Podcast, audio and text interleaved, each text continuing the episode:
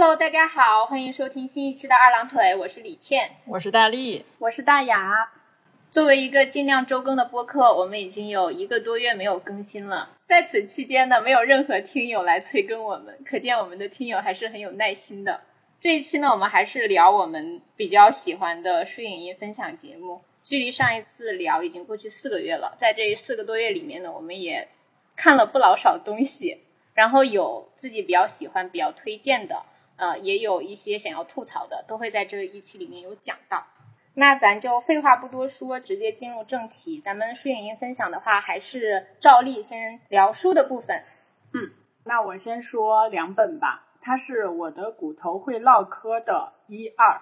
这两本书呢，是两位一线工作的法医的真实尸检手记。呃，两位法医，一位是惯用二十四号小解剖刀的廖小刀，一位是解剖过八百多具尸体的刘八百。他们两个呢是大学时期的法医专业的上下铺兄弟，毕业之后一南一北从事法医的工作，所以在这两本书里，你能够看到因为地理位置不同，然后在气候差异之下，尸体变化对侦破案件的影响。嗯，整个的故事案件都非常的真实，而且看起来代入感很强。嗯，这两本书非常的易读，故事性很强吧，就是我们说的那种，嗯。生活远远比影视剧要更有意思、更更精彩、反转更大。嗯，从他的这两本书里就能看到。就这么说吧，因为当时我刚好发烧了，然后吃了药又睡不着，就拿起这两本书看。当时是在发烧期间把这两本书读完的，所以我觉得他的阅读体验是非常好的。就我可以大概讲一个对我来说很有冲击力的故事。涉嫌剧透哈，但是它有二十四个故事，所以剧透一个故事还好。嗯，说是在一个玉米地里发现了一个十六岁女性死者的案件。在北方的夏末秋初，玉米拔节抽叶，高过人头，覆盖大地，成片的玉米地就会变成绿色的海洋，当地俗称青纱帐。这一天，偏远山村的玉米地里，一位受害的女孩被发现了。死者眉清目秀，皮肤细腻。她十六岁，身上除了颈部的掐痕，就是胸前的一个刀口。这是一个很深的伤口，一刀刺破心脏。法医推测是嫌疑人用手掐住女孩的脖子，实施强奸后掏出匕首杀害了女孩。而让人震惊的是，在后期尸检时打开女孩子宫的时候，发现其中有一个成型的婴儿。经过 DNA 比对。这个女孩就是半年前家属报案失踪的黄梦莹。黄梦莹的爸爸是当地有名的老板，他们家家境很好。黄梦莹从小被当作掌上明珠，她聪明漂亮，心思单纯，多才多艺。在半年前失踪的那天，黄爸爸在餐厅订了房间，要带黄梦莹吃饭，可是临时有事脱不开身，黄爸爸就让他的心腹，也就是办公室主任张全利带女儿先过去。可是就在黄爸爸结束会议之后，见到的是张全利着急忙慌跑过来，说黄梦莹在步行街失踪了。警察调取了步行街的监控，认真查看之后，发现有监控的死角，而黄梦莹具体往哪里去了，最后都没有发现。时间也就回到了现在，半年以后，法医提取了黄梦莹指甲和阴道中男性的 DNA，准备排查对比。这个时候，有一个男人来到警局，称黄梦莹是自己的傻媳妇儿，是流落到他家被他收留的。这个男人老董是一个满脸皱纹的中年人，胡子拉碴，满嘴黄牙，身上有股难闻的气味。但对老董采血并进行 DNA 比对后，发现老董是对比不上黄梦莹指甲组织内的 DNA 的，也就是说，老董他不是杀害黄梦莹的嫌疑人。也对比不上黄梦莹胎儿的 DNA，也就证明这个老董也不是这个胎儿的父亲。警方对老董进行询问，老董坚称黄梦莹到他家的时候就是又傻又哑的，也不知道他的来历。那目前已经知道的信息就是，黄梦莹被至少三个男人侵害过，一个是强奸并且杀害她的嫌疑人，一个是老董，一个是胎儿的父亲。然后警方去老董家的村子和周边去调查，呃，向村民打听黄梦莹的来历，但村民的说法不一，就也没有一个统一的说法来解释黄梦莹的她的确切的来历。就在这个时候，黄梦莹指甲中组织的 DNA 对比到了一个数据库里的前科人员，就是二十二岁的马学刚。马学刚因为抢劫服刑三年，一个月前从监狱里出来了。马学刚出狱之后无所事事，想快点搞钱，于是就在青纱帐附近转悠，因为这里非常隐蔽，方便抢劫作案。他身材瘦小，不敢打男人的主意，就物色单身女人下手。但是直到晚上，他都没有物色到目标人物。然后他肚子饿，就去玉米地里掰玉米吃。就在这个时候，他遇到了从玉米地里跑出来的黄梦莹。他实施了他的犯罪行动。马学刚供述说，在这期间，黄梦莹反抗挣扎的非常厉害，他就用刀扎进了黄梦莹的胸口，然后实施了侵害，然后从他衣服里翻出了一张百元大钞，迅速逃离了现场。这个杀害他这个案子感觉可以了了，但是黄梦莹的经历还有非常多的谜团。警方可以确定的是，黄梦莹生前的活动区域应该就是老董的村子。所以，警方采集了村子和邻村的男性的 DNA 样本，经过比对，胎儿的父亲终于确定了，他就是老董的邻居。这个邻居看起来年龄比老董略小，浓眉大眼，看起来非常憨厚老实。警方把这个邻居带到警局问话，得知老董的情况。老董一家从他的父亲开始就是惯偷，天天偷鸡摸狗，甚至同村也是偷了个遍，所以他们家在村里人缘很差。再加上老董不仅家里穷，人长得也丑，所以一直都没有娶媳妇。这个邻居说，黄梦莹她就是被拐卖到老董家的。有的时候老董出去干活，就会把院门的钥匙放在隐蔽的地方，然后让邻居这两口子帮忙照看黄梦莹。说是照看，其实就是监视。在这个期间，这个邻居的媳妇呢，也会给黄梦莹送送饭、聊聊天，但是，呃，一直都没有答应过黄梦莹。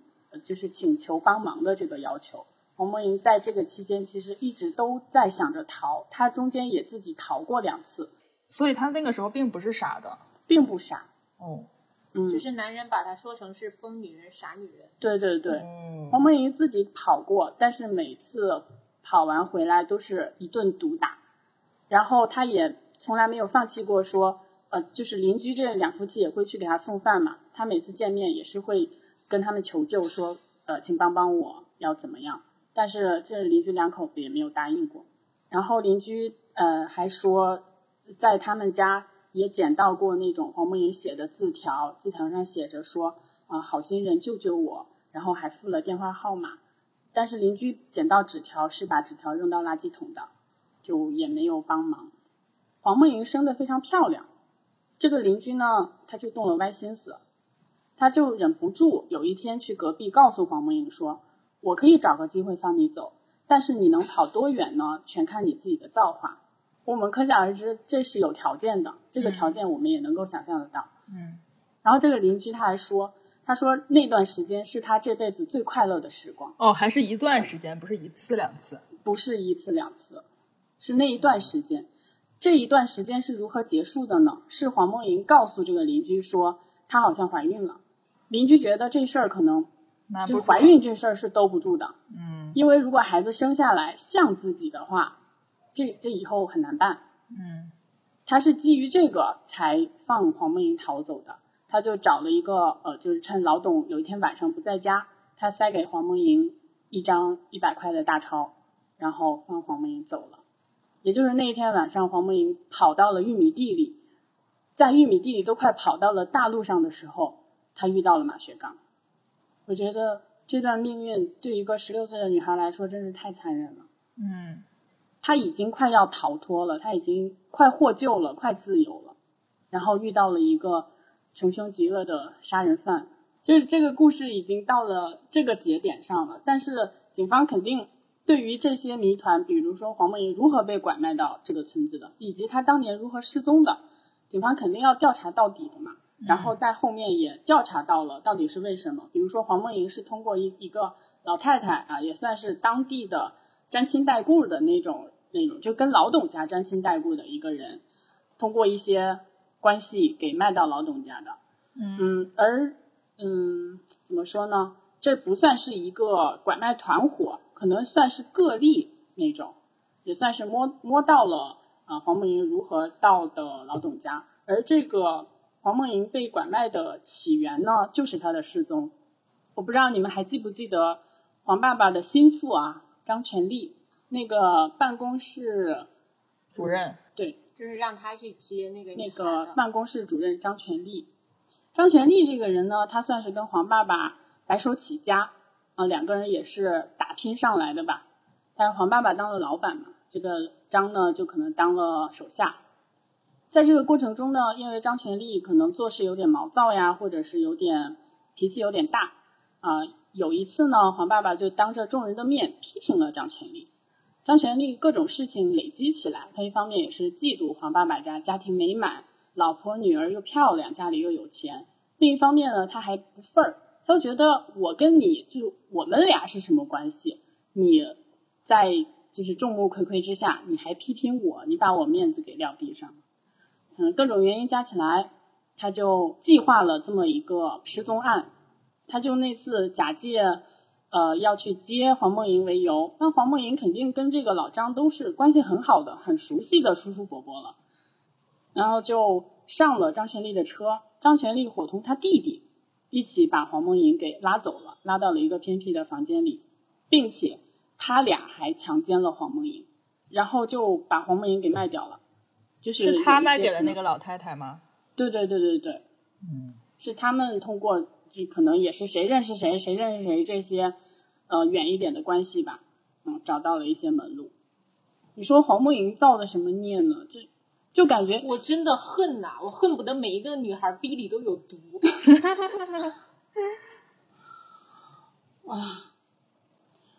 我我其实我其实看到黄梦莹跑出玉米地遇到那个马学刚之后，我就已经绷不住了，因为我真的觉得希望就在前面，我都能看到那个光亮了，然后生命竟然就止步于此了，我觉得很感慨。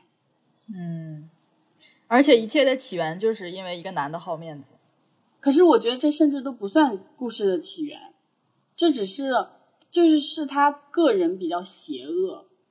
就比如说这件事儿，我没批评，比如黄老板没有批评这个办公室主任，可能下次不知道什么时候我就得罪他了。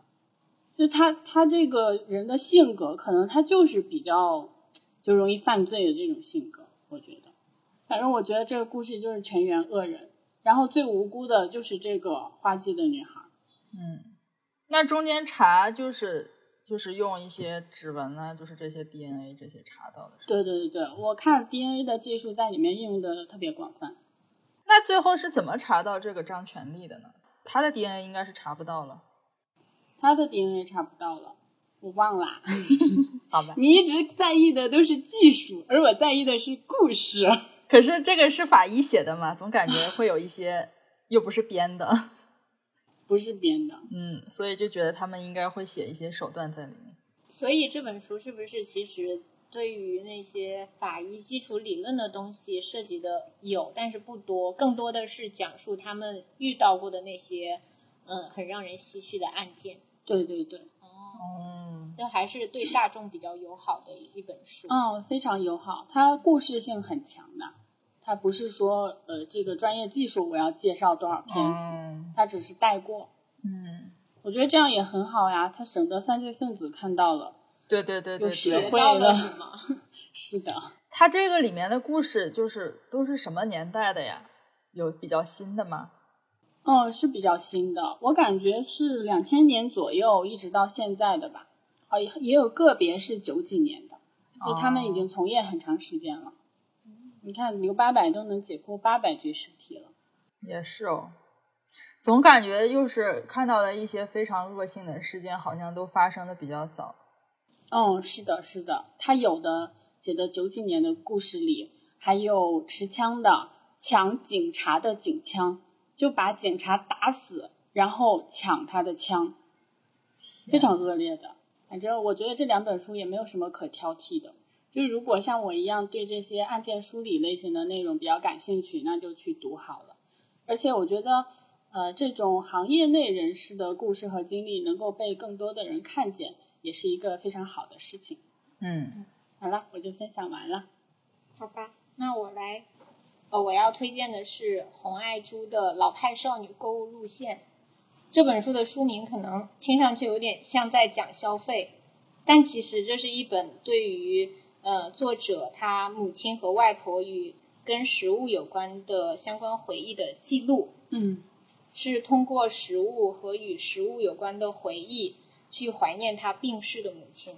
用他自己的话来说呢，这本书是在写家中老人、老菜、老物件儿、菜市场以及这些老派事物如何在生活下装、稳定自我。那洪爱珠她其实并不是一个专职的写作者，她是一个设计师。她为什么会写这么一本书呢？她其实也有在后记里面写呀。他说：“倘若妈妈还在，估计我什么也不写，安守本业，享受家中饭菜和时光。”自本书出版的春天往回推，我妈过世整五年了。五年来，我一直感到我们共存的时间海水退潮般往后，人还在往前走，地平线却不停地后退。若没有留下点什么，简直束手无策。将从前光景落成几万黑字，可保存携带一段时间，叫我的记性牢靠。虽然他说这本书是为了替他保留与母亲相关的点滴记忆，但是我觉得这本书远远比他说的要慷慨。我觉得他他的这本书的每一个读者都能在读他的文字的时候，也找回自己与食物或者是母亲或者是家人有关的记忆。而且他的文字就通过我刚刚给大家分享的那些后记里面的段落，可以发现他的文字是很温柔也不浮华的，给人很踏实温暖的感觉。他的文字就像是一张你从小盖到大的毯子，旧旧的，会让你卸下防备，所以阅读起来是比较轻松舒适的。而且这本书简介里面有形容他的文风温润典雅、洗练机趣。我愿称之为精神香氛。哦，嗯而且这本书我觉得是除了给读者以情感上的支持以外，它也会讲很多关于食物啊、食材呀、厨房用品的一些知识的干货，就有一种从非遗传承人那里获得了很多精彩知识点的那种感觉。呃，另外这本书里面最让我有共鸣的一句话是在播与楚那一篇。他讲到一个身居异乡的阿姨，说那个阿姨每年回到她自己的家乡，都会带好多家乡的特色食材，嗯然后带回到自己的厨房里面保存好，一直使用到下一次返乡。那洪爱珠在书里面就用这样一句话来总结这个阿姨的这种做法，她说：“她以厨房重建家乡，就是家乡的味道应该是很多异乡人的精神慰藉。”嗯，而那些拥有我们家乡味道的厨房，就是我们在异乡的第二故乡。所以推荐大家在这个凉凉的初秋读这样一本暖暖的书。嗯，我感觉你就是会看这样的书。那我这一本就推荐完了，就让大雅再给大家推荐一本，嘿嘿。那我再说一本是《中国妖怪故事全集》，是张云的。这本书我很早就种草了，大概是去年过年的时候。那个时候我还记得，我不是住在就是那边基地那边嘛，然后他的厕所跟住的地方有一段距离，我呢就听着播客去上厕所，晚上只有一盏路灯，刚好是张云讲了一个妖怪故事，反正我当时有点害怕了。你可真敢听啊！就是张云他讲鬼故事，他讲的是非常的故事气，对，就不像是专门给你讲什么鬼呀、要吓你的那种，嗯他是有一点温暖，有一点世俗气的那种故事性在里面的。就是说不好听点，他讲故事要比这本书好看。嗯，他的播客叫啥呀？有点好奇，被种草。哎呀，我可以那你得翻翻了我可。以找一下，我也很喜欢那几期播客，哦因为他那几期播客那段时间是呃说什么评论了之后会挑几个人送这本书。我后来有在那个图书呃不是图书馆，是在书店看到那本书，超级厚，还老贵，要一百多块钱一本。嗯，然后我就还给他们评论了，希望他们送给我，结果他们没有选中我。所以他的就是播客也是讲故事吗？呃，不是，不是讲故事，算是一个对谈吧。嗯，然后那个女主播也很会发问，然后张云也很会引入他的很多故事，所以就比较有意思。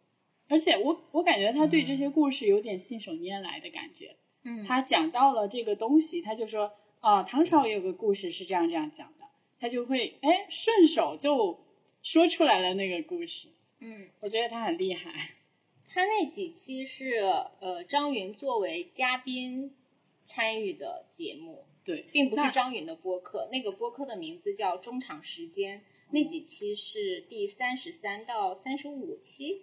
哦，中场时间。对，我到时候也可以把这个信息放在 show notes 里面，大家感兴趣的话也可以去嗯听。嗯，好，那这本书就是一本妖怪故事的收录。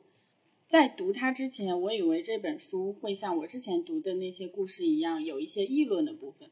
但是我发现它更像一个大词典，就它只是单纯的故事的收录，是按照妖精、鬼怪四个部分进行分类的。然后每个部分里面的那些妖怪的排序是按首字母排序的。嗯，就有点像那种字典一样，对，是的。嗯，只不过是检索妖怪的。是的，故事也是有长有短，然后故事情节也是按照呃原文进行的。张云是把它翻译成了白话文，啊、写在这个书里的。我看的时候会感觉跟我手头那本呃应该是栾宝群写的那个《中国神怪大词典》有点类似，但《神怪大词典》它有一点文言吧，就是它引用的是文言的部分，然后也不像张云这样易读。中国神怪大词典没有那么易读，所以我我觉得这两本书是相对类似的，都是大词典的性质，然后再加上一些妖怪的汇总，我觉得这本书是可以易读的，所以在这里提一下。然后这个《中国妖怪故事全集》和《中国神怪大词典》二选一就可以了。嗯，嗯，好的，那我就分享完了。好，那我再来分享一本宫下洋一的《安乐死现场》，这是译文纪实系列里的一本书啊。嗯，作者是历时了两年，辗转了六个国家，包括瑞士啊、荷兰啊、比利时、美国、西班牙还有日本。在这两年期间，采访了这六个国家的医生啊、患者啊、患者的亲属啊、安乐死执行机构，还有那些曾经因安乐死事件被卷入舆论的人。嗯，也记录了自己亲临的安乐死的现场以及在现场的感受。那他的采访对象们的立场，不说是千差万别吧，也是各有不同，并不是说他只采访那些支持安乐死合法化的人，他也采访了一些很抵触安乐死合法化的那些采访对象。在开篇的时候，作者他本人对安乐死的态度也是比较保守的，嗯，但随着他接触不同的采访对象，他的那个想法也会有变化，一会儿偏向这边，一会儿偏向那边，他也会把自己的心路历程也记录下来。嗯，就像之前我们也有聊过一期关于死亡的那个节目嘛，那个时候我觉得我对安乐死的看法是比较激进的，我现在回想起来就觉得当时的激进很莽撞，嗯，也很无知吧。就是我在表达对他的看法之前，我理应对他有更更多、更深入的了解和更全面的认知，嗯，还有更多角度的思考吧。但是我当时的认知和思考都是很片面的，就是觉得安乐死就应该合法化呀。我当时是这样想的，但是我觉得这本书是帮我补足了那一部分缺失，会让我重新思考我的这种比较激进的想法，可能在落实的时候还是要想的更多一些。嗯，另外这本书会最让我钦佩的一点是，它在尽可能的保持客观，并没有在引导读者去偏向哪一边，而是通过陈述采访的内容，让读者产生自己的思考。嗯，那宫下洋一他采访的第一个对象是在瑞士的一个协助自杀机构的一个负责人。嗯，这个负责人他几乎每天都会协助那些嗯申请安乐死的那些患者。就是协助他们安乐死。哦，嗯是怎么就是办一些手续那些的吗？嗯，他是在瑞士，瑞士这个国家在它不仅是呃可以协助瑞士人安乐死，也可以协助符合瑞士当地的安乐死那些要求的其他国家的患者安乐死，但是可能这个手续就比较麻烦一些。哦，他自己算是一个个人机构吧，但是也会有那个官方的机构，但是无论是哪个机构都要排队。哇 然后他在接受作者采访的时候，他一直在提醒作者说：“你一定也要采访反对我的人哦。嗯”然后后来作者也的确采访了不同的国家、不同的身份、不同立场的对象，我觉得这也是奠定了整本书客观辩证的基础。嗯，因为每个人看待死亡的方式都受个人的经历啊、社会的环境啊、传统的文化等因素的影响。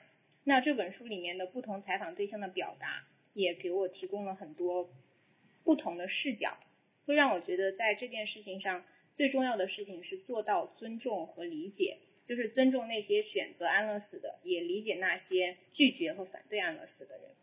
然后这本书里面也介绍了那些安乐死合法化的国家内实施的不同的安乐死执行条例，也有介绍不同的安乐死的实施的办法。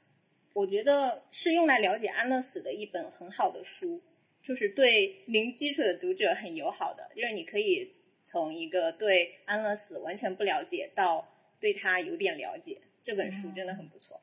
然后这本书的作者呢，他是一个日本籍的呃记者吧，嗯，他是在十八岁之后就开始到欧美学习和工作和生活，嗯，就是理应他应该是身上思想上会稍微更开放一些，但是还是可以从他的描述和他的陈述感受到他是一个身上有一些传统的东亚家庭模式的那种印记，嗯，可能他的想法跟大多数的中国人的想法会更接近一些。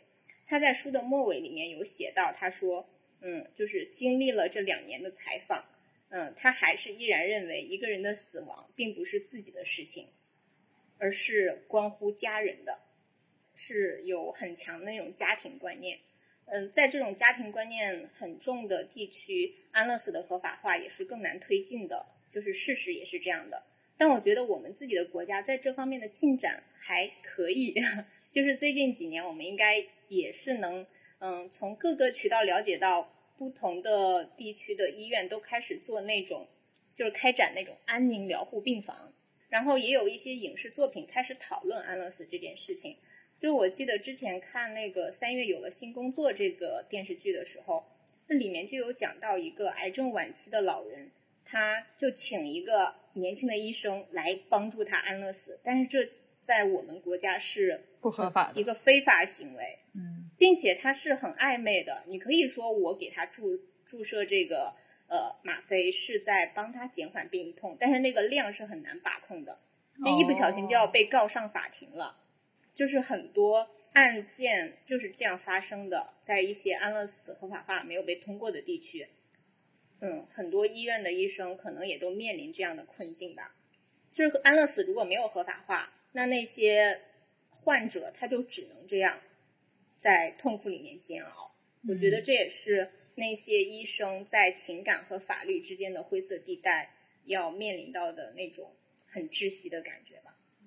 然后这本书里面也有一个真实的这样的案例，是发生在日本的，嗯，不止一个吧，有两个，我不太清楚他现在有没有把安乐死合法化，但是那个时候就是他这本书出来的时候还没有，就是他会采访那些当时给患者。注射吗啡过量导致死亡的那些医生，这个事情在当时是很很受关注的，嗯，就是在呃社会上是很很少发生，所以这这个事情发生之后，有很多人都在指责那个医生是杀人犯，然后这个医生的呃生活工作都受到了很大的舆论的影响，然后你也可以通过嗯看他被采访的那个的。过程吧，知道这件事情真的对他产生了很大的影响。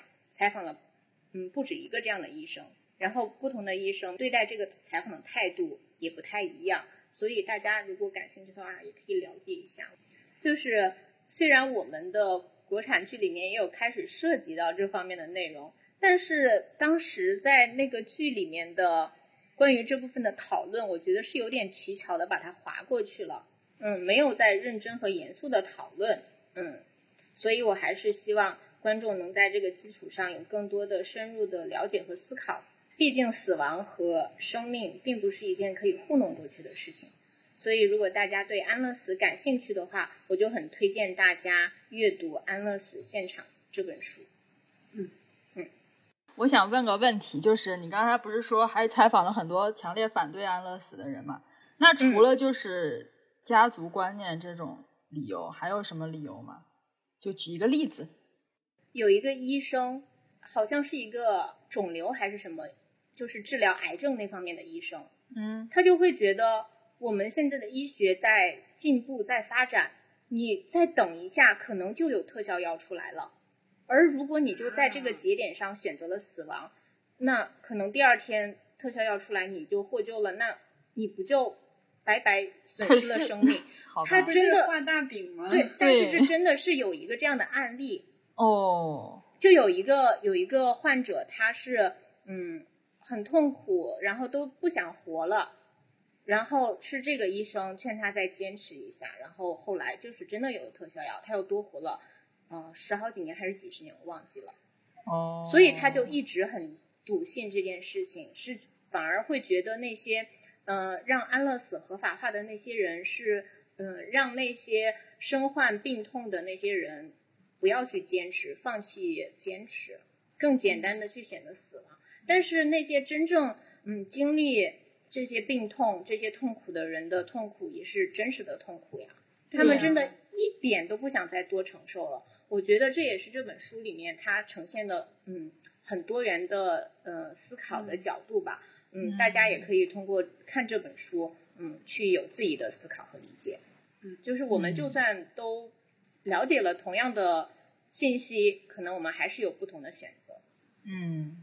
但我总觉得多个选择总是好事儿。对，而那些，而这本书里面还有讲到另外一个比较有趣的现象是，嗯，如果安乐死合法化的话，被精神疾病困扰的那那部分人，比如说，嗯，抑郁症啊，就是比较严重的那种抑郁症，他可能每天都想自杀。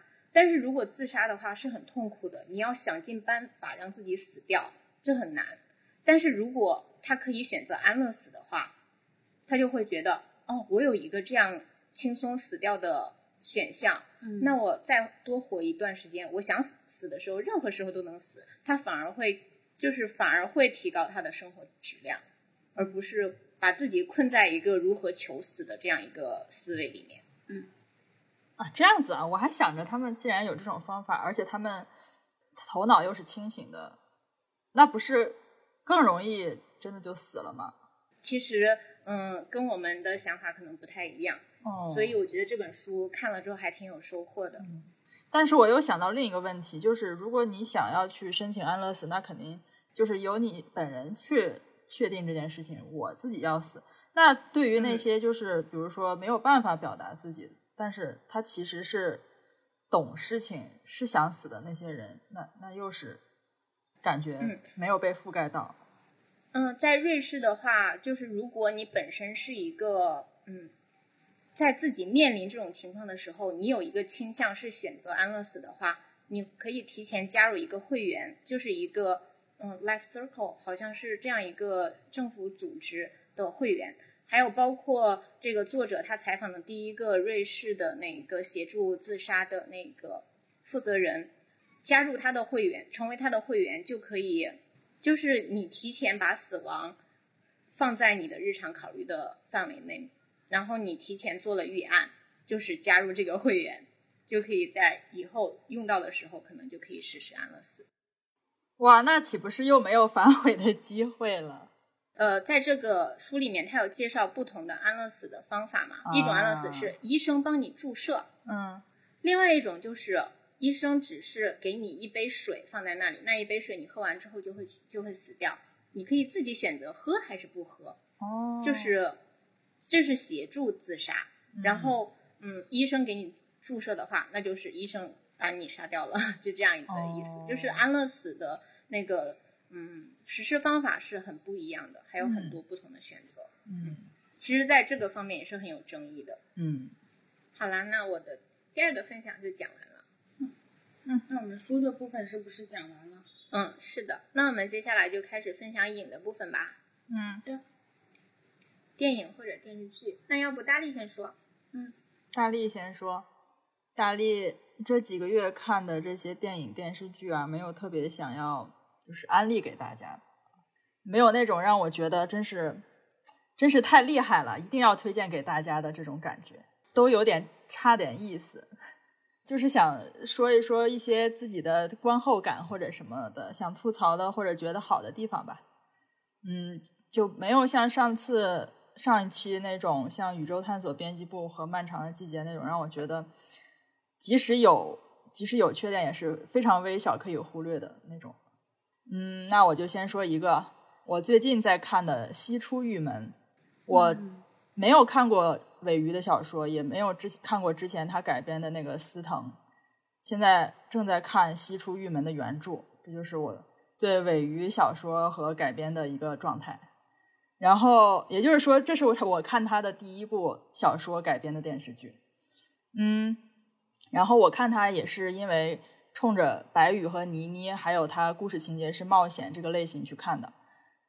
虽然它不是盗墓主题啊，但是从阵容、制作和 IP 上，我已经把它当成是今年《鬼吹灯》的代餐了。哦，这么厉害！就是也没有那么厉害，但是我是因为今年没有《鬼吹灯》可以看，也想催一下《鬼吹灯》，不知道在干嘛。又因为国庆前后一直在忙嘛，所以我现在才看完二十八集。其实它已经更完了。现在的感觉就是我比较喜欢它的剧情走向，但是呢，槽点也有不少。先说就是喜欢它的地方吧。呃，因为我没有看过原著嘛，也不知道整个这个剧情是怎么怎么发展的，所以它情节上的一些转折给我带来的冲击还是有的。然后整个世界观里面也让我觉得是充满想象力，就是这种嗯和现实结合很紧密的玄幻世界的感觉。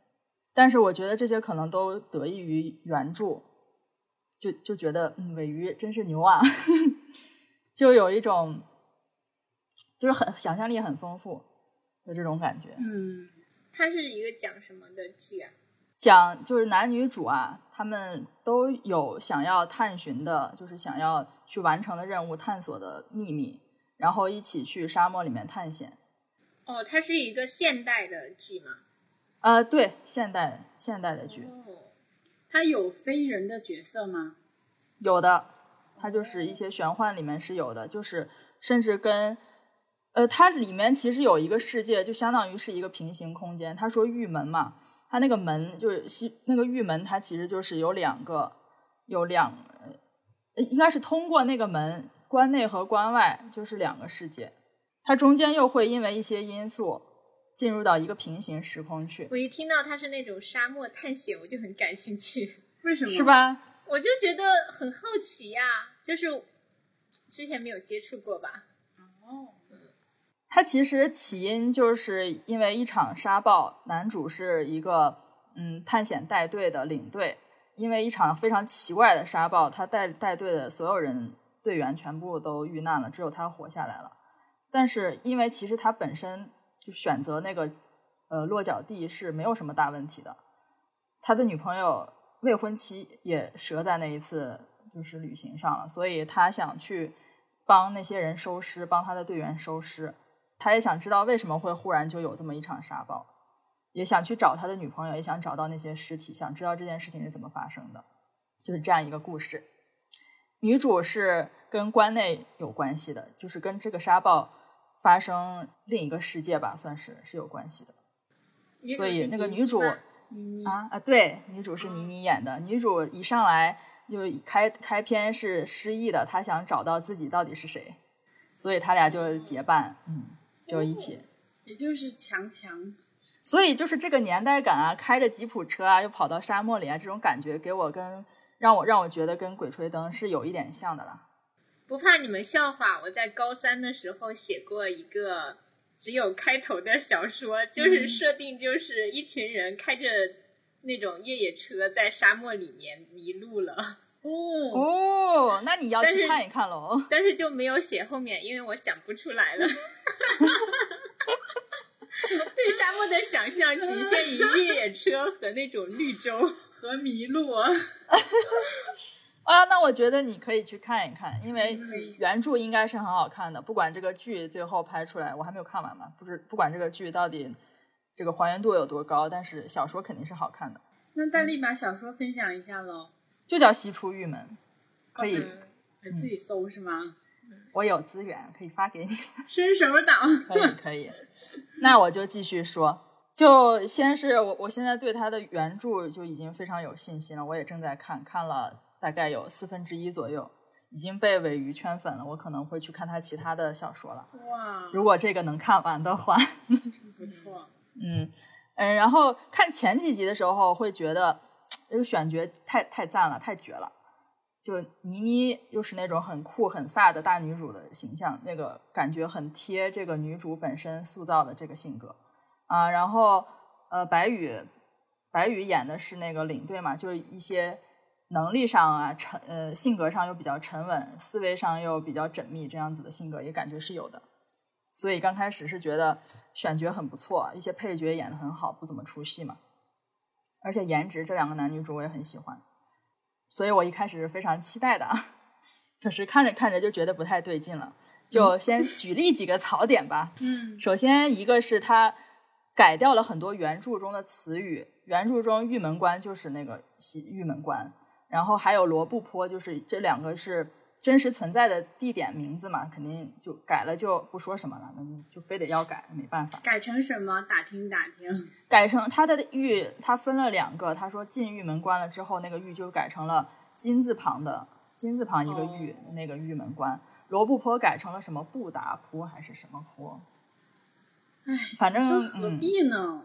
但他没改的办法基础是什么呢？过是审审，这有啥可审？不能存在真实的对名。包括那个什么四四川话变成了三川话啊，不是这个剧，就是别的剧。我嗯，我知道，嗯，就是你这这也太离谱了。嗯，你说的是四川话，要改成你说的是三川话，不能跟现实世界挂钩。嗯，也是，本来这种玄幻剧它就但可能但鬼鬼神神的，就更那个更不能挂钩。高启强的那些不也是京海市吗？它也不嗯是什么、就就现实的那种市。是的，就是现在，我们现在都觉得这种改地名都已经都已经很司空见惯了。但是还有一个词，我觉得很想吐槽：眼肿。这个眼肿它本身是眼睛的眼，然后衣冠冢的冢，它这个东西是一个那个意，就相当于是另一个世界呃关外的一种生物。那个生物是长得就像一个眼睛的形状，然后它一边会吸沙子，另一边会吐沙子，然后把比如说棺材啦、尸体啦埋起来。所以它原来这两个字其实是呃非常形象的，它长得像一个眼睛，然后去埋东西嘛。然后它剧里面改成了语言的言，种种子的种，就很摸不着头脑呀。如果我不看原著，我根本不懂它为什么叫这个名字啊。嗯，嗯，那它叫语言的言，种子的种之后，它还会长得像眼睛，会会埋小土包，会，可是这有什么要避嫌的呢？我我不懂种，不能可能出是因为“现种”这个字五小坟包，不能出现小坟包这种东西。啊，可能就跟死这种是一样的吧，口口文学嘛。他甚至还没到口口的地步，对呀、所以是不能谈论死亡嘛。就他连死亡都还没到，他远远没到。嗯，哎，就感觉你未免太敏感了吧？总是局是啊，浑身都是祭点，对，我甚至觉得可能总局都不要求他们改，但他们怕总局，所以改了。哦，自我审查。对，这是一个举例一个槽点。另一个槽点就是，我觉得他们的爱情戏份拍的过于拖沓和做作。因为我看了原著到看到四分之一了嘛，原著是没有给我这种感觉的。倪妮跟白宇吗？对，看这部剧之前，我真的不搭呀。是吗？我刚开始看前几集的时候，觉得他俩还挺配的。就白也可以呀、感觉白宇只能配男的呀，你怎么这样？这是什么大胆发言？就感觉他跟所有的女的都不搭。是咱们之前不是谈过吗？不是聊过吗？那是你的想法，我是你这么想。的想法。啊，是吗？我觉得白宇可攻了。啊，行吧。可能白宇在我这里永远是那种没有性生活的老大哥形象。啊，我不觉得得，我觉得他我觉得他性性张力满。满啊对呀、啊，我觉得朱一龙没啥性生活。啊！我觉得朱一龙性张力 也满满啊。总之就是刚开始我觉得他俩很搭，后面就开始觉得他俩有点腻歪了。这个我觉得跟导演和演员都脱不了关关系啊，当然也有可能是原著他的爱情戏份写的不好，因为我有听到这样的言论，说尾鱼就是不太会写爱情戏，这这是一方观点，我不代表我的建议，我还不会写可以不写呀。但是这个这个这个原著就是冒险爱情，对呀、就是爱情可以存在于读者的脑子里，不用非得呈现在文本上。这是我的想法，我也觉得，但是我就是还看原著还没有看到那么多嘛，他们俩的感情还没有发展起来，所以我现在没有觉得原著里面他俩的感情戏有多多不合时宜，但是剧会让我觉得有这种感觉。一方面，我觉得呃倪妮演的有点油腻了，就是真的说难听点，就是女版杨洋。期是不是得罪太多人了？我喜欢。感觉我们三个很胆小，但是说出来的话还挺招骂的。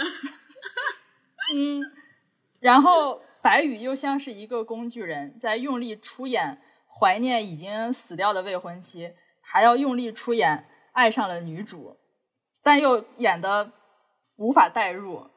然后这个一一到感情戏，那个慢镜头啊、大特写啊又很多，就让我觉得慢慢吞吞的，就想跳过哎呀，那你这样一说，我都不想看剧了。我也是，啊。对啊，先看先看原著吧，我觉得 剧也是还还可以的。尤其是你一说倪妮是女版杨洋，我真的是画面感就出来哎，了。我也是啊。其实，在《消失的她》里面就有点那种感觉了。啊，对，就是那个感觉，就是很像，非常像。我在就很酷很飒，然后又好像非常厉害的那种。就是很刻板的那种他早期就咱小时候也不是小时候，咱年轻时候看的他《等风来》呀，我想和你好好的呀，嗯。就那个时期我就能，我就感觉他的那个表演是很同质化的，然后也有点油的，嗯，哦，就是他一直在当倪妮，我会，反正我对他的演技的印象是这样。就是其实很，我看到评论很多人都在批评他的一些造型吧。就他刚开始进沙漠的时候穿了一个大短裤露脐装，嗯，然后还有前期没有进沙漠的时候切瓜要散着头发戴墨镜那样子。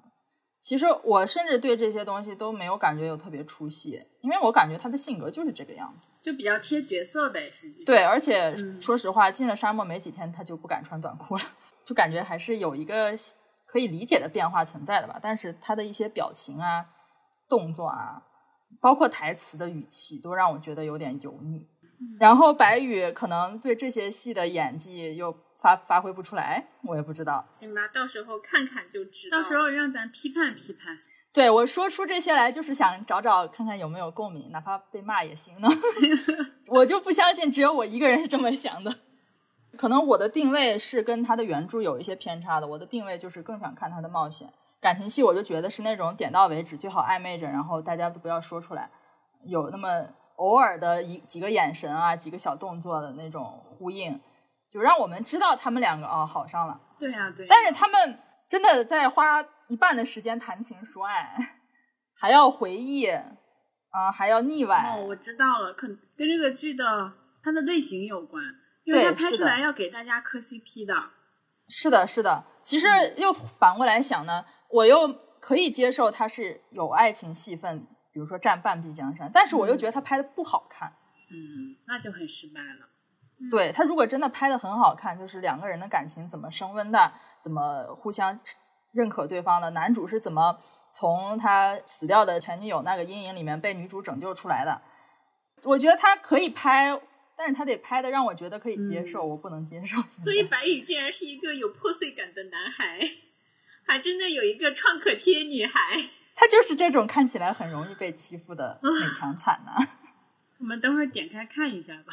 嗯，我们要不然我们再找时间专门来聊聊这个文本。我们等会儿下了播 可以，点开。那我挑灯夜西出玉门就讲完喽。好，那大牙，我要讲一个电影是《封神》，嗯嗯，我们五个人一起去看的，嗯嗯，然后还挺上头的呀。我不知道为啥你俩不想提。呃，我想提，但是我觉得你提的话，应该会讲的比我更丰富一些。哦，那你想多了。我是现在已经下头了。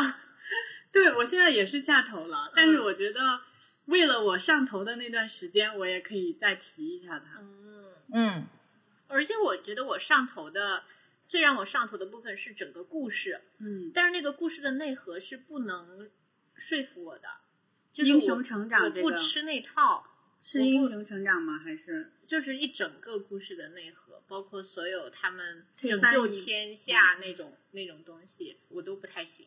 但是你你沉浸在那个故事里面，你是会被他点燃到的。嗯，对对对，我也这种感觉。我现在感觉看电影啊，看这些，就是你得想办法让自己代入，你不能嗯站在审视的角度上去看，那根本就没法看，很多都没法看。对，嗯，是的。我觉得看的过程中，我就我就已经被打动了。嗯然后，嗯，我旁边坐的是秀琴嘛，然后然后很搞笑，就是质子战舞的时候啊，嗯我就很高兴，我就说喜欢看爱看多来点，然后秀琴在旁边，嗯 不爱看男的不穿衣裳。对。我我就没有没有人跟我一起星星眼，喜欢看一些有钱买衣裳的男的。我就喜欢看这种野人。我喜欢看那种穿着衣服但露出的那种。就是但露出胸肌和腹肌的那种。哦，他就是在说纣王，是纣王吗？对对对，穿着穿着睡衣，但是露出中间的那部分。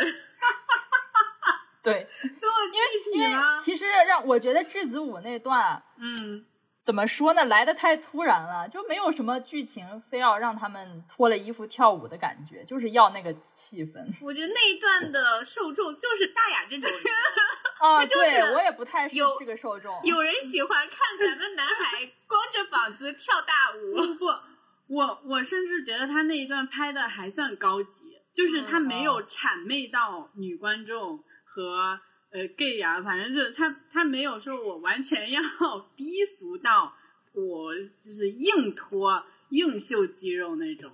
他那段是就是那段质子战，我觉得是有古代战士庆功的那种感觉在的。嗯他的战舞也非常的具有就是男性阳刚的那种力量，他不是柔美的。嗯，所以看的过程中，我我是觉得很认可啊。嗯，我觉得这个部分我也觉得还行，嗯，只是没有那么嗯没有这样上头。那个战舞出来，他就马上给人一种哦，这是一个庆典，一个仪式，对对对，就是这种感觉。甚至我觉得咱们古代先民要比他们脱的更多，跳的更热烈。就是可能那段有点让我出戏，就是本来剧情走的好好的嘛，然后忽然就要上一段舞，然后一上来就是一群光膀子的男的，然后我一下就知道哦，他这段是想拍给谁看的，然后我就无法沉浸出来那段，让我觉得这一段和剧情是割裂的，就是它的作用对推进剧情来说没有那么强，就是它这一段拍出来，呃，视觉上主要就是视觉上的效果更强一些，而对剧情来说帮助没有那么大，但是其他很多就是。剧情上就是应该这样发展的，它可就是应该光着膀子的，我觉得是我觉。得他对剧情上也也有一个过渡啊，就是他本来是一个庆典的仪式，然后忽然间，哎，这个人发疯了，把他爹杀了。啊，对，就是我感觉他的对于剧情推进的作用比他视觉上的呈现会小一些。哦嗯，就是已经让我出戏了，主要是我的第一感觉让我出戏，天哪，你你也吃不了好东西啊！我就吃 daddy 那一套，没办法。我我都吃，八百质子进被窝，朱琴又抚额头了，我可太快乐了。你继续说呀。没有，我就觉得，我就觉得，就我们观点不一样，然后我们又不用打起来的氛围很好。为了男人不值当。我落点在这儿啊，然后看看，哎呀，我也不知道咋说了。你就从头开始说，你反正你也没说啥。行吧，嗯，我觉得这部电影它肯定有一些问题，比如说我看的时候，我就发现，啊、哪吒跟杨戬在剧情的功能上是非常重复的，嗯。嗯，就他俩其实你删掉一个都没有影响，嗯。对，嗯，然后我甚至觉得，如果你想让杨戬杨戬非常的高光，然后他在第一部里其实没那么重要的话，他可以在第二部的时候再出现。在第二部一个非常危难的时刻，杨戬啊脚踏七彩祥云，身披五彩圣光出现了，一下子高光就立住了，那种嗯很强的一个形象也立住了。但是我觉得杨嗯戬在那一段啊，就是他滑滑板，还有他用他的那个三尖两刃刀，抵住那个木桩的时候，嗯是超帅。我当时就已经在电影院惊呼：“他好帅呀、你要吃上好的啦。对，对，俺吃的都是神仙，不像你只能吃凡人。开始拉踩，太 好笑了。然后它的特效其实你细看也是有点一般的，嗯，嗯，对。对，它而且我特别想吐槽黄渤黑头发那个造型，包括那个元始天尊啊那一帮人坐在天上的那，就就感觉有点毫无必要，可能是为了铺垫吧，搞不懂，反正觉得挺奇怪的。啊，就那一段会让我觉得很土。对有点老套，我觉得。嗯对啊，对啊，可能哎，可能拍的时候已经是多少年前了，那个时候可能还能接受，现在有点有点旧了。他甚至做成 PPT，我都觉得比那个搁几个人搁天上转圈儿好。你是在内涵《小时代》吗？什么东西、啊？为什么？为什么我们总是能轻声轻语的说出一些 得罪整个娱乐圈的话，然后他后期那个饕餮一直追追追，我也觉得很烦。虽然剧情上需要一个高潮点吧，就是需要那种呃非常巨大的困难，然后再解决它这种东西，但我很我很不喜欢那段时间很长，然后特效呢也有点一般。饕餮是那两个大石大大石狮子嗯吗？哦是的，但是它其他的东西我觉得是很好的，反正在我这儿，它的这些缺点是小小的，但它的优点是很多。比如说它神话题材这个东西，我就已经很感兴趣了。嗯，再加上它改编的，我觉得是符合现代审美的。比如说嗯妲己，她不是那种叫什么红颜祸水了，而是纣王本身想坏，想怎样，嗯，他才怎样。我也很喜欢妲己，我觉得她美在了我的审美点上。对呀，就先不说她这个皮相怎样，我觉得她这个人物就就很好，就符合我们现在的东西，而不是嗯像往常的改编一样、啊，她就是一个纯美人、纯坏的，然后蛊惑人的。我觉得里面有一个我最感动的一个关于妲己的点是，纣王和伯邑考在那里击鼓奏乐，然后妲己在那里跳舞。嗯。跳完舞之后，外面下雨了，嗯，她的舞也跳完了。她跳完之后，她马上走出去去享受那个雨，然后躺在雨里，非常自在的，像一个小动物嗯。一样，就是一个狐狸，它被关了好几百年，然后终于又一次淋到了雨水，就那个状态，当时真的让我好感动，我就觉得这个细节他做的很好。嗯嗯，对，这一点我也觉得很棒。我后期看那些采访，我发现他们的设计意图是一开始妲己她就是个狐狸，包括她从马车里爬出来，到处爬爬爬，她就没有意识到她现在是个人。嗯然后再到后面，他逐渐可能跟着纣王，然后学习到了人类该怎么样啊之类的，就是衣衫才会更整齐，他穿的更整齐，他的行为举止才更像一个人。嗯我觉得这个动态的设计是很好的。嗯，但看电影的时候我没有察觉。哦，而且说前面刚开始妲己穿的都是纣王的衣服。哦，磕到了。嗯，然后还有，据说那个第二部的邓婵玉，她老公不是也被拿掉了吗？嗯，我也很赞可这个做法。嗯，她她老公土行孙是用一些卑劣的手段跟邓婵玉睡觉，然后邓婵玉才嫁给他的。把这个角色拿掉，我觉得也挺好。然后来更突出邓婵玉这个女将军。再加上后面又刷到了一些他们剧组，呃，就拍戏的过程中，那个大殿上的一些木质雕刻呀，是请呃非遗传承人去搞的，哦并不是什么那种塑料的呀或者什么，是真的雕了木头。反正那些细节都做得很好，嗯、然后剧组也非常的爱护小马，好奢侈啊，他们。对，演员还训练的时候还想去上马术课，但是就会说马已经累了，哦马已经下班了，这人就不要去训练了。哦，我真的觉得特别好，然后再加上他可以就是前期投资，让新人去训练好几个月，来达到这样电影中呈现的这种样貌，我都觉得它是一个，就是在这种电影市场里，它是一个良币。嗯，是的，是的，我也觉得。嗯，怎么说？我也期待他赶紧出第二部，所以我们也一起去给他贡献了一些票房。是呀，是呀。反正我觉得他们在这种电影工业上这种打样啊，他们这种嗯运作方式也好啊，这种连拍三部也好，反正就是各种方面，我都觉得是打了一个很好的样。嗯，就是让行业看看这种用心做的，然后投入可能相对大，但是能出来好东西的这种电影产品，大家是吃的，让那些资本的丑孩子，就是把他的饭碗打掉。嗯嗯，让这些肯吃苦的好演员啊，让这些更好的东西去呃有机会成长出来。嗯，反正我觉得我们是要为这种良币发声的。但另一方面也也是，我觉得他差点意思，嗯就是他光从一个电影，包括剧情制作上来看，其实并没有好到哪里去。嗯但是因为怎么说，矮子里面拔将军，嗯，对，所以要去支持他，这让我觉得其实有点悲哀。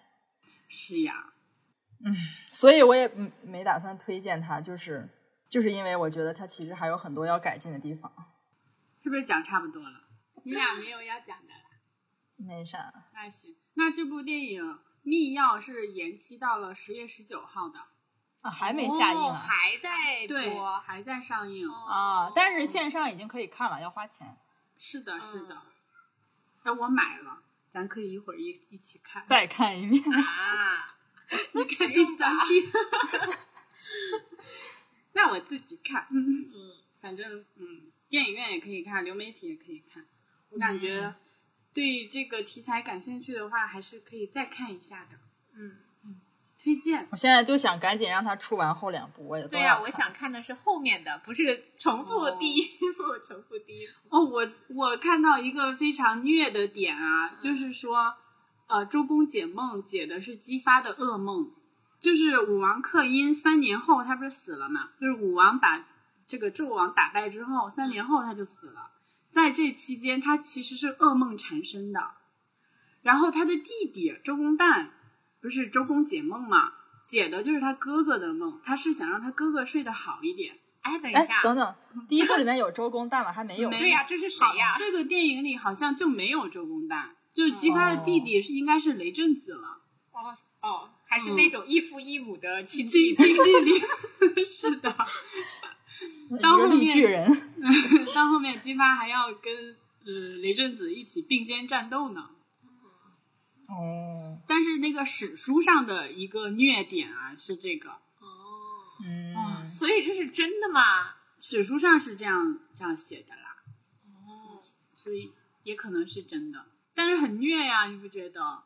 嗯。我忽然觉得好心疼他呀，他竟然做了所有人，嗯，就是他自己一个人做的噩梦，是所有人都做的噩，就是怎么说呢？就是每一个人做的噩梦都会去搜周公解梦，然后都能在里面找到，他都做过，每一个人做的噩梦，他都已经做过。我 们做的噩梦，第八已经做过了。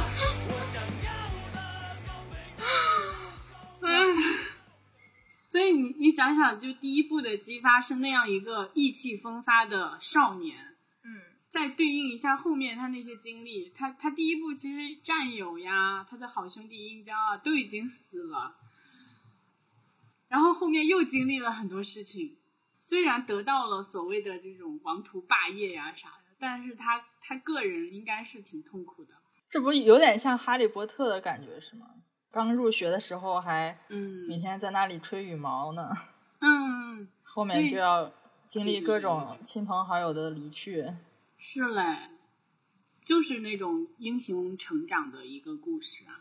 嗯，好，那这个电影我就说完了，也不知道说了点啥，就是上头，好像。嗯，那行，那我也来给大家分享一部电影，叫《晒后假日》。这部电影是一个很新锐的编剧导演，他叫夏洛特·威尔斯，是他拍的。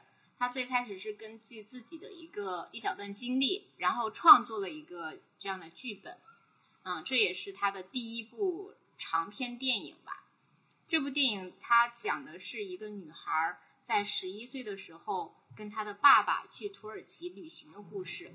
但是整个故事是怎样呈现的呢？是由当时他们旅行的时候拍的那种 DV 影片。哦，就是最开始就是这个女这个女孩她已经长大了，她打开之前拍的那个 DV 影片，然后看着这个影片，依靠回忆和一部分想象，重新就是重温了他在十一岁的时候跟爸爸的那一场土耳其旅行。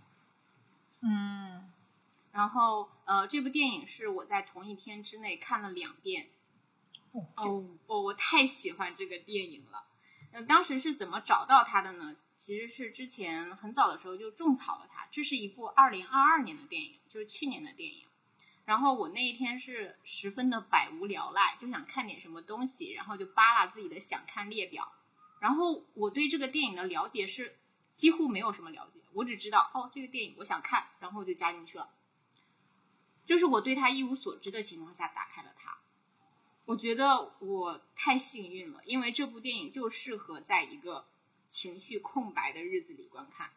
一方面，你可以说它是一部闷死人的文艺片，嗯但是如果你真的把自己空白的自己交给他的话，他会把你重新装满，他的感情、情感浓度是很高的。嗯，然后这个电影里也有很多很美妙的细节。如果你把它当成一个纯粹的闷死人的文艺片的话，可能你它带给你的就是痛苦。但是如果你去把自己当成是一个侦探，去搜集每一个细小的线索，最终拼凑出一个抵达一个真相的话，我会觉得这个电影很有意思。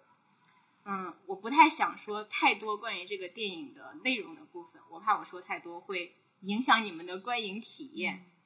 但这个电影真的太值得观看和细细品味了。就是我为了让大家不觉得我在说一些云里雾里的话，我决定把这个影片的简介给大家念一下。嗯故事随着一个充满好奇的十一岁女孩苏菲和她年轻的单身父亲出发，两人一起前往土耳其度假。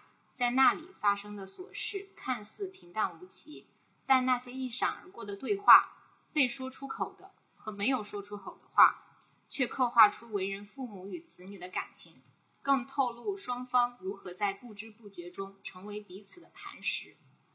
二十年后，当苏菲成长到当年出游时父亲的年纪，她回忆起十一岁的那年夏天的记忆碎片，在真实的影像和想象的回忆空间里，那个熟悉的贴心父亲逐渐显露出那年他不曾向女儿表露过的悲伤，就是 这个简介，感觉更云里雾里了，是吗？对呀、啊，行吧？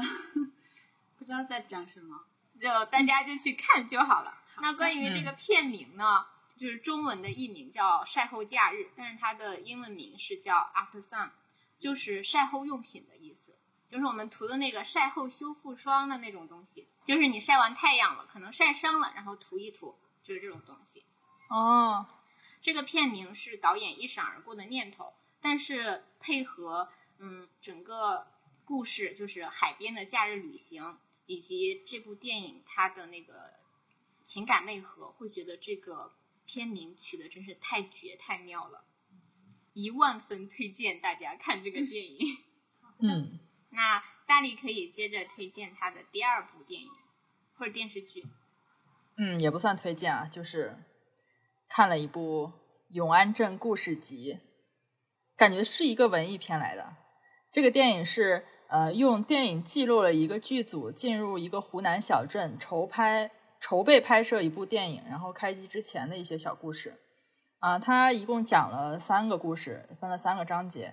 第一个章节的名字叫《独自等待》，它讲的是一个想要逃离小镇生活，但是又逃不出去的一个小饭店的老板娘，就是以她为主角说的一小段故事。啊，然后第二个章节的名字叫《看上去很美》，讲的是一个想要回归家乡，但是却发现物是人非的女明星。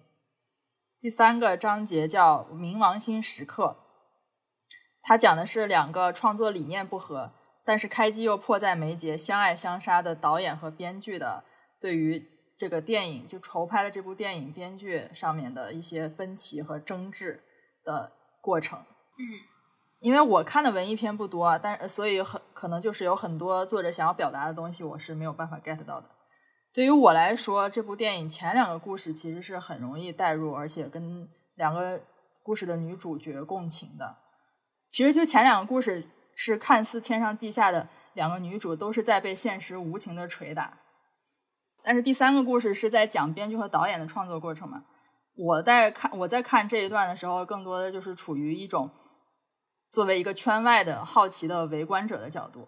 比如说他俩，嗯，关于一些女性觉醒的争辩，因为他他们要拍的那个电影是一个呃呃乡村女性，就是想要走出小村镇的这么一个故事。所以，他们导演和编剧会关于女性觉醒会产生一些不一样的想法。但是对于他们的争辩来说，我好像没有真正的带入进去，会去支持某一方，或者是批评某一个人的观点，反而是在享受看吵架带来的乐趣，就在看他们两个争来争去，争来争去，我也不管谁对谁错那样子。而且这一段故事的笑料非常多，演编剧的就是这个电影的，就是。《永安镇故事集》这个电影的编剧本人，他演了就是里面的这个编剧，所以他演的应该很真情实感，就能看出来他有的时候真正感情爆发的时候，他演技还是生涩的。但是前面很长一段都让我觉得他真的演的非常真实，就是一个头脑壳疼的编剧在想办法去在导演面前争取自己想要按自己的创作理念来写这个剧本的。一个满头炸毛鸡窝头的 编剧的形象，嗯，然后中间还有一些，比如说制片人啦、影评人啦，也在干预这他们的剧本创作，啊，还有一些对于电影圈的辛辣讽刺。所以我作为百分百的外外行人，先是新奇电影的筹呃筹拍和剧本的创作过程，就是一个解惑的过程，给了我一个可以围观他们幕后创作的经历的这么一个呃机会。另外也会怀疑。就是剧本创作的时候，主创真的会因为这种创作理念不同而来来回回争辩和抗争吗？因为我的刻板印象中是剧本都是权力和利益妥协的产物，跟创作理念是不沾边的。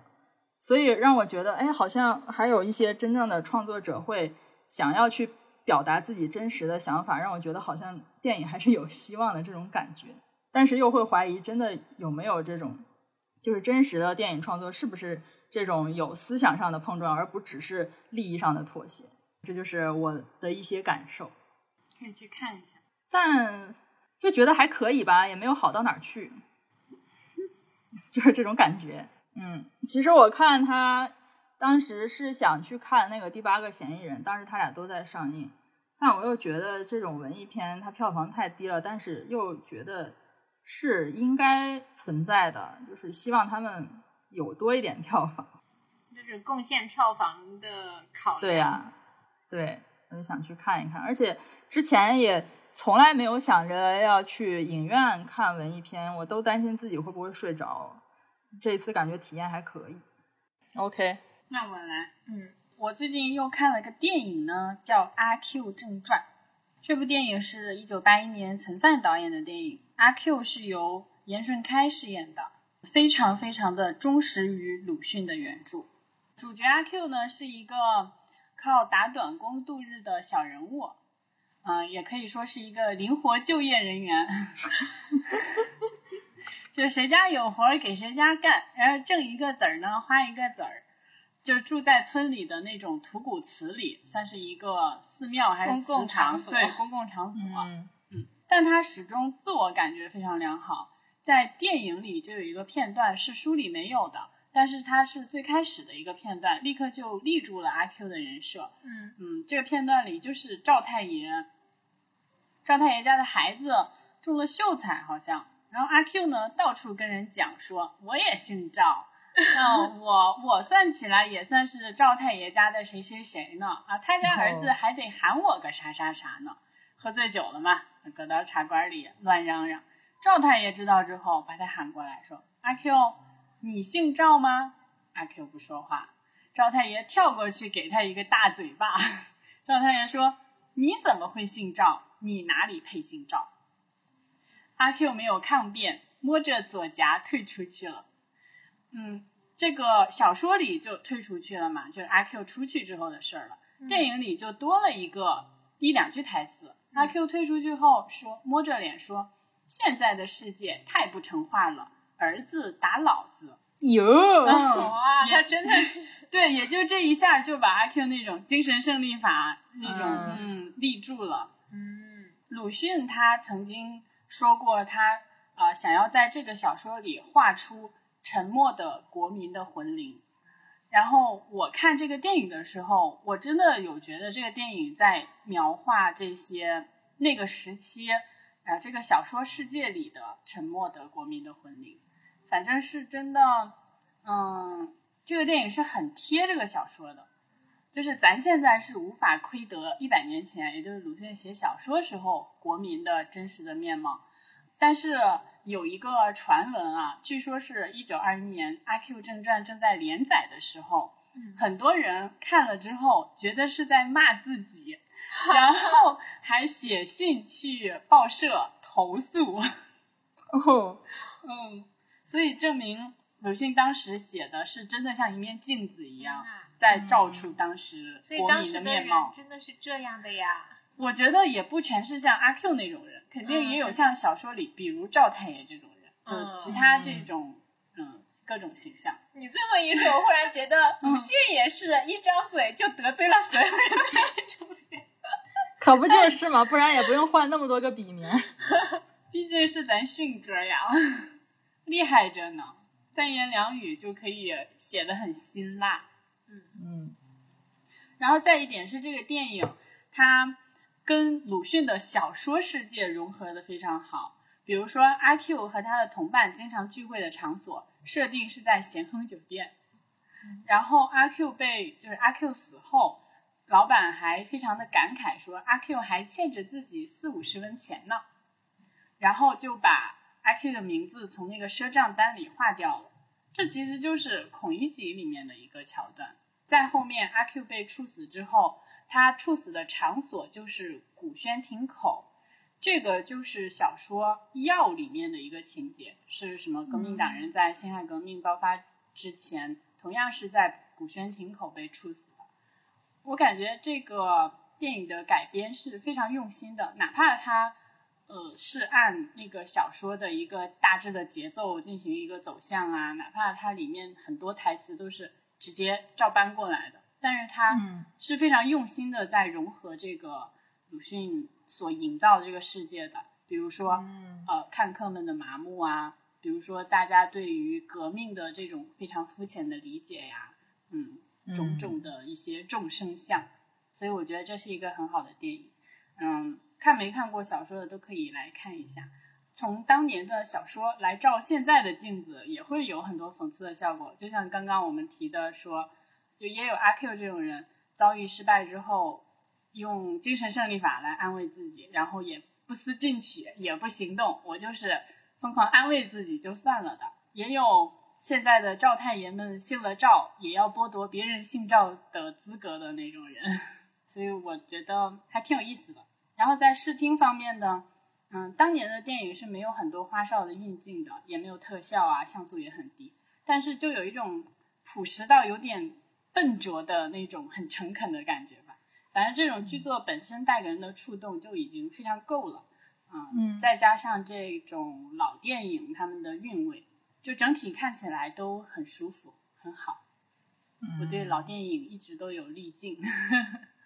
高端的食材只需要简单的拍摄手法。哎，是嘞，是嘞，是这样子的。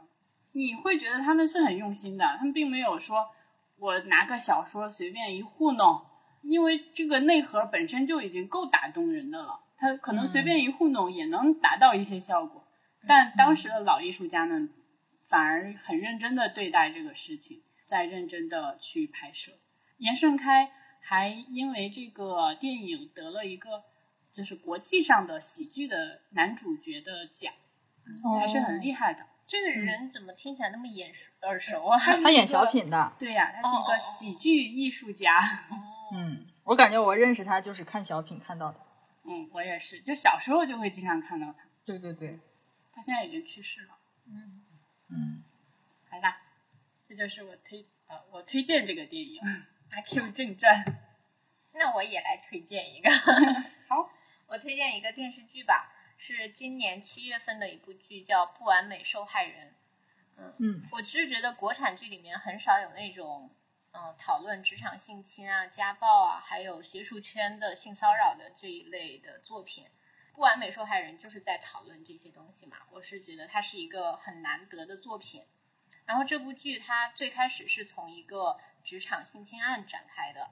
那这起性侵案里面呢，受害者也不是那种完美的受害人，会有一点点行为和道德上的不合理之处吧。然后施害者也不是那种十恶不赦的恶人形象，反而是那种彬彬有礼的，呃，有点异性缘的那种公司老总。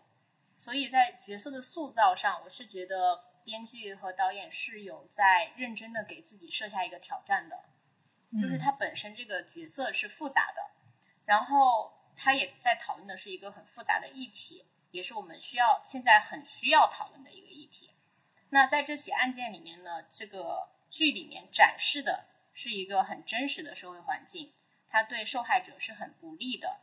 但是剧中会有几个鼓舞人心的女性角色，给受害者提供了很多的帮助，有在给他希望。但即使是有这么多的帮助，在控告中取得胜诉也是非常非常艰难的，因为整个过程几乎是要了那个受害人的命。所以我觉得这部剧是有在让更多的人看到不完美受害者的挣扎，也会有很多人在通过看这部剧的时候，能够理解这这种挣扎吧。就是让我更热血沸腾的是，这部剧里面是有一些台词，就是那些有力量的台词，虽然是有点过于完美了，就是它会让剧情有点失真，甚至那种用词仿佛是在写女权主义宣言的时候才会用到那种词。但是它就是出现了，出现在台词里，会让我觉得我身边的一个人竟然跟我义正言辞的讲出了这种话，会让我觉得哎有点奇怪。但是我觉得我们的荧幕上很需要这种台词，嗯，就是这种台词出现在荧幕上，就比什么都重要，不管它是不是显得假了还是咋的。然后就比如说那段时间，我不是在看这个剧的时候，会在群里发一些。那个热血台词的小视频给你们嘛，然后就其中有一段是这样的，嗯，就一个男警察就觉得这个受害人不是一个完美受害人，所以他的指控是没有效的。然后另外一个警察就怼这个男警察说：“你对完美受害人的定义是什么？一个贞洁烈女拼命反抗，遍体鳞伤，九死一生的保住贞操，是不是只有这样才符合你对强奸受害人的道德标准？”如果他做不到道德完美无缺，行为无可指摘，更没有殊死搏斗，甚至他还有正常的生理反应，那么他的指控就必须要被质疑、被否定，是这样吗？然后那个警察说：“你这次是被女性的感性操控了。”这些对话和台词呈现在荧幕上，就非常明显的展示了一些男人可笑、浅薄和不值一驳的那一面，然后也打破了很多男性的眼中的那种。比较刻板的女性形象吧，就至少在这部剧里面，导演、编剧让女性掌握了话语权，让女性自己讲述自己是谁，表达自己的感受和立场。嗯，而且我觉得这部剧里面的女性的形象是很丰富的，呃，不像其他的一些剧里要开始拉踩了，女的要么就是那种贤妻良母的好女人，要么就是那种浪荡下作的坏女人。一看就是那种傻屌男的写的女性形象，娘道，对，反正就是很推荐大家看这部剧，就是嗯，我们呃女权主义者的女的很需要这种小童话来看看，哎，我感觉现在嗯，就是大家不是都在分流吗？嗯就去到自己的这种舒适呃区，舒适区，嗯就这种剧嗯，是咱会看，嗯但是咱想让他们看的那批人是不会看的。并且他们看了，他们也会产生不一样的想法，他们会羡慕那个施暴者。哇，这个人 他又有这样的老婆，又有这样的情人，然后还可以呃得手这么好的年轻女孩，他们看到的是这些东西，所以就真的不要去想着改变别人，我们让自己舒服快乐。自己首先快乐，对，我们就不要老是看那些男的怎么在剧里贬低女的，然后侮辱女的，我们就要看我们女性自己的作品。这个是吗？对迅哥演的，对，而且周迅在里面的演技真的是太绝了，就它里面有一个全靠眼神撑起来的十五秒，哇，就是一个眼神，行云流水，然后完成了整个情绪的过渡。然后这部剧里面，我想吐槽的就是一点，他每次在呃画面就是情景转换的时候，他会用到很多那种已经过时了的 PPT 的那种切入方式，比如说旋转、滑动，然后他每一次新场景都是以一个呃不是一个嗯与第就是我们正常的视角，而是一个歪头看的视角，或是一个旋转倒过来看的视角，哦会让人觉得很搞笑。他杨洋杨洋，杨杨树的杨和太阳的阳，对，就是虽然是有一点点值得吐槽吧，但是我觉得瑕不掩瑜吧，嗯，还是一个很棒的作品。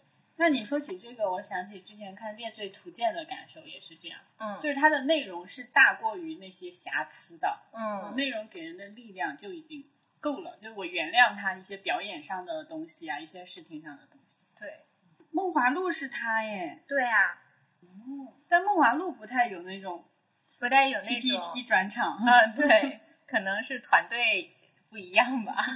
那关于影视剧的部分，哎我们是不是都已经分享完了？我还有个《雀刀门传奇》哦，那你快讲。那我还呃看了一个电视剧叫《雀刀门传奇》，我是一个非常资深的情景喜剧的受众，情景喜剧的受害者。但是我不是东北喜剧的受众。哦，就是看这个电视剧之前，我是有点犹豫的，我就是我有点担心东北喜剧冒犯到我。啊，他他冒犯的点在哪里呢？原来东北喜剧就是赵本山那种嗯对呀、赵家班儿那些，哦，还有二人那我转。知道了。嗯，行，嗯那我先夸吧。呃，主演们的演技都非常自然，嗯然后笑点也有，就也相当多吧，算是。嗯嗯，最重要的是，它是一个武侠的情景喜剧，所以嗯它打斗的场面和动作都是非常漂亮的，它非常是更偏室外还是室内呢？呃室外吧。哦它室外的场景不少呢。哦嗯，它不是说咱传统印象里啊，就几个场景搁那儿聊聊天儿，没有。它它那个背景故事还是挺宏大的，就是倭国进犯咱，然后咱呢还有东厂，还有这些势力。他的故事是赵本山饰演的雀刀门的掌门，嗯他是一个抗倭的英雄，但是呢，上头对他可能就已经关注到了，就是一些东厂啊就是反反怎么说呢？怕他势力太大。对亲倭势力啊，嗯已经看上盯上他了。嗯他如果再太太冒尖儿啊，太怎样的不好。但是呢，他又想去抗倭，他怎样呢？他找到了他的孪生的哥哥还是弟弟，孪生哥哥。那哥哥是个厨子，也是赵本山演的，他一人饰两角然后呢，让这个哥哥来冒充他当掌门，他呢暗地里还去做抗倭的这个事业。哦呃，主要出现的还是哦这个厨子，厨就是贾掌门跟这些徒弟们的日常，是对，是这样一个开局。啊嗯开局完之后就是情景喜剧的一个节奏。哦嗯，那你夸他吧。嗯嗯比如说举个例子，就是有一集，嗯。他们三个男性徒弟要参加选秀，哦，然后呢，资方就说你们给我多少多少钱，我让你三个徒弟当前三名。哦，然后他们门派的钱不够嘛，就说要不这样，先让我们出道，出道完呢，这个钱你们多拿点儿，我们少拿点儿。嗯，然后双方达成一致呢，三个徒弟就出道了，真的当了前三名。前三名呢，那个经纪公司在给他们一些人设啊，什么宠妻人设，呃，还有一些身世上的加工，哦，啊，说你的祖上是杨过啊，你是怎样怎样，反正就是一一通包装，他们也确实获得了很多舞迷的喜爱，就是武功的武，舞哦，迷的喜爱，嗯甚至开发了什么呢？他们没得钱挣嘛，就挣钱挣得太慢了，他们开发了直播，怎么直播呢？就是让舞迷们来家呀，看他们睡觉，看他们吃饭，没有手机，没有手机，所以就只能现场跳是吧？只能现场看啊，然后舞迷们还会给他们打赏，打赏。那个水果呀什么的，嗯。嗯，就是一些讽刺，嗯，针对现在现代社会的一些讽刺。但是我觉得这种讽刺也有点没必要，怎么说呢？就是在挠一些根本不痒的部分，根本就没必要讽刺这些东西，可能讽刺这些比较安全吧。我觉得这个剧在我看来跟《封神》之于其他电影有点像，哦。就是这个普通档次呢，可能是在很下面，然后突然出来一个我觉得有一方面真的不错的，然后就很想鼓励鼓励呀、很想嗯。呃说说他。这个情景喜剧也有点这种感觉，哦它至少他有那么一两头，比如说东北喜剧的受众，那一定超喜欢。然后武侠方面，就武打方面，他们也做得非常好。嗯，就是虽然他在《乡村爱情》里已经是熟脸了吧，就是他已经演的乡土的那种日常剧，但是你让他拿起刀去演那个故事，就是剧情里的动作，很多演员我觉得是做的很好的，就很神奇。我不知道他们是不是有功底啊，就感觉那个下盘也很稳，核心也很稳那种，嗯，就一点都不出戏。我觉得这一点做的特别好。嗯而且还没有走那种小鲜肉路线，就是他们并没有请一些流量明星 进来，嗯、吸引大家，就是一些赵家班的熟脸，嗯呃，去演的。虽然他们长得也也一般吧，可以这么说吧，嗯，就不是那种帅哥美女。嗯，我觉得其他人还行，就宋小宝不太行，宋小宝就太小品了。宋小宝老是挤眉弄眼，就是他表情做的非常的哦，嗯对于一个电视剧来说，他有点太 cheap 了。对，可以这样讲。其他对我来说不适感倒没有那么强，但整体还是可以看的。嗯，然后再就是说缺点了，哦就是我觉得他有时候，呃，他的喜剧节奏什么的并没有与时俱进。就我还像在看《乡村爱情》的第一部，我还像在看马大帅那种感觉。嗯，就已经是二十年前的那种笑点或者那种设置了，嗯我会觉得稍微有点不太满意。然后甚至我刚刚不是说什么冒犯吗？就是我看这个剧也有那么零星一两点，我不知道别的观众会不会察觉，但是我是有感受的，可能有点吹毛求疵啊，是我个人的感觉。就是当一个女性，比如叶四娘在吐槽她老公的时候，她老公可能哎呀有点，呃，这个情节里她有一些话有点扭捏啊，有点不太好说出口的时候，四娘就会说，她个娘们儿似对，的。你看你磨磨唧唧，跟个老娘们儿似的，我就会觉得不太舒服，因为嗯感觉这种笑点可能对他们来说已经是一个日常习惯的一个吐槽了，就是他们并不觉得怎样。就是小师妹是师傅的女儿嘛，嗯然后二师兄呢，他一直明恋小师妹，小师妹呢也一直明拒绝 二师兄。但二师兄呢，总会在各种场合，嗯，不管是追求也好，还是说，哎呀，我跟小师妹是是一对儿啊啥的，小师妹就会接，谁跟你是一对儿？就他们会把哦这种当一个日常的斗嘴啊啥的。嗯嗯，这都已经是可以性骚扰报警了。对，就是觉觉得，你看这这种东西是嗯二十年前可能会觉得，哎呀，可能会骚一下痒，嗯但现在已经是可以摒弃掉的东西，但他们还在用，嗯，会让我不太舒服。行，那就夸完了，也也说完缺点了。行。哎，那大力有音乐的推荐吗？没啥。那靠你了，顶梁柱。那先让我来给大家说一个。嗯，我首先给大家推荐一个马四月的冥想视频。这虽然它是视频，但是我们就是在做冥想、看冥想视频的时候，我们肯定是跟做嘛，或者是、呃听他的那个声音，然后闭着眼睛去感受呼吸啊那种。所以我就把它归到了音乐的这一个类目里面。呃，是有一次晚上比较晚，然后想要找到那种睡眠的状态，就在网上搜那种睡前的冥想啊、哄睡的那种。搜了两个小时。那倒也没有，就是很快，我就在小红书上搜的。啊啊啊！然后呃，小红书上面的那个内容还可以，就很快就看到了马思月的视频。我也是第一次看到他的视频，然后又点进去。我一点进去，听到他的声音，我就知道就是他了。之前我有听过，就是会在那个音频的软件上，比如说什么小宇宙啊、喜马拉雅那种网易云上面搜一些哄睡的音频。嗯，但是那种音频，他们一说话，你就知道他很做作，他在故意的压低声线，然后营造一种呃好像在哄你睡觉那种氛围。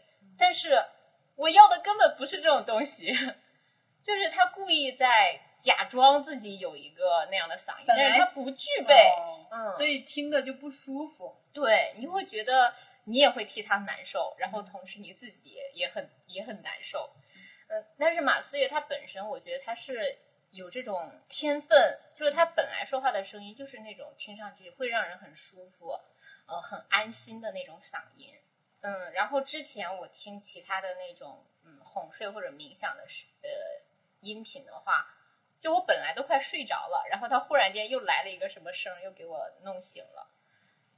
我就会觉得那种声音有点像浓烟一样，一会儿浓一会儿淡的，会给我很不稳定的感觉。但是马四月他的那种声音的变化会有点像，我形容一下的话，会有点像云的变换，就是它是有一种距离感，你会知道它会变化，但是它的变化是缓慢的，会让你舒适的、无声的，不会影响到你，不会打扰到你的，会让人很安心、很舒服。我连续听了好几天他的视频睡觉，就睡眠质量很好，一觉睡到天明的那种。嗯，然后有一天晚上，我就突发奇想说，哎，今天洗澡我也播一下他的视频来洗澡，就是他会让我找到那种很舒适的状态。因为之前我不会把洗澡当成是一个享受的呃一个行为，就是我会觉得它是我一天之中要完成的最后一项任务。嗯，然后我那一天播了他的视频，然后洗澡，真的能跟着他的那个给我营造出来的那个颂钵的那个声音，还有他的声音的引导，让自己认真的专注到洗澡这个过程过程里面。对我真的沉下心来，认真的洗澡了。我会认真的洗我的每每一寸皮肤，然后我在洗自己的脚踝的时候，我发现我竟然已经很久没有认真观察过自己脚踝的皮肤长什么样子了。就是我们之前会经常说，我们现在过的每一分每一秒就是我们的生活本身。我们说出来很简单很容易一句话，但是真正的体悟到这句话，我觉得很难。但是就是我听马思月的那个视频，然后洗澡的那一次，是让我非常真切的感受到了我在做的每一件事就是我的生活本身。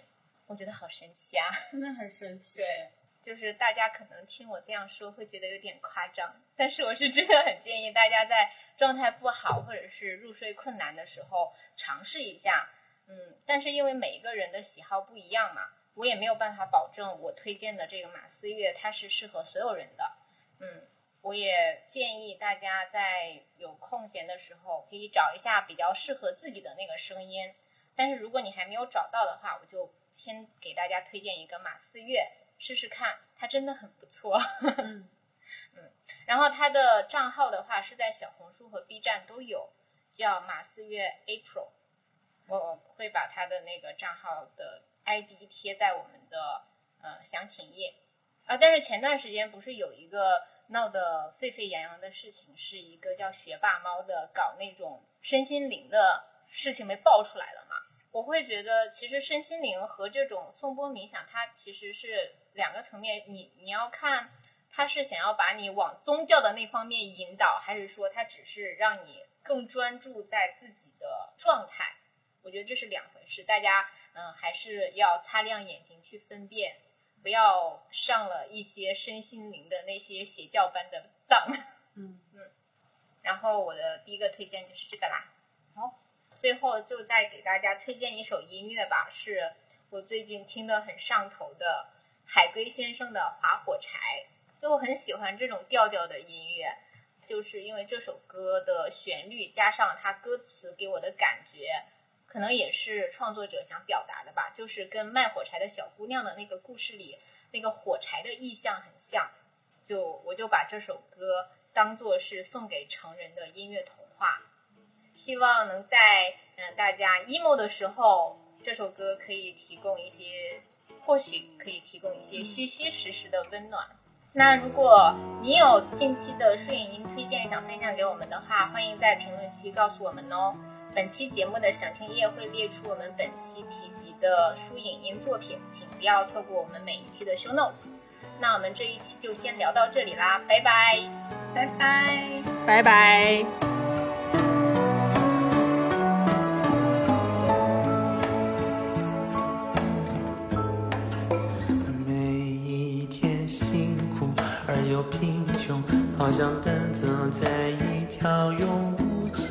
如果你喜欢我们的节目，请不吝点赞、订阅、收藏，也欢迎你把二郎腿推荐给你的朋友们。大家可以在喜马拉雅、网易云、小宇宙、苹果播客、谷歌播客、Pocket Casts 等各大泛用型播客客户端选择自己喜欢的平台，搜索订阅我们的节目。在微信搜索“二郎腿”，还可以找到我们的同名微信公众号。发送邮件到“二郎腿”的拼音 @yeh 到 net，即可与我们取得联系。我们下期再见。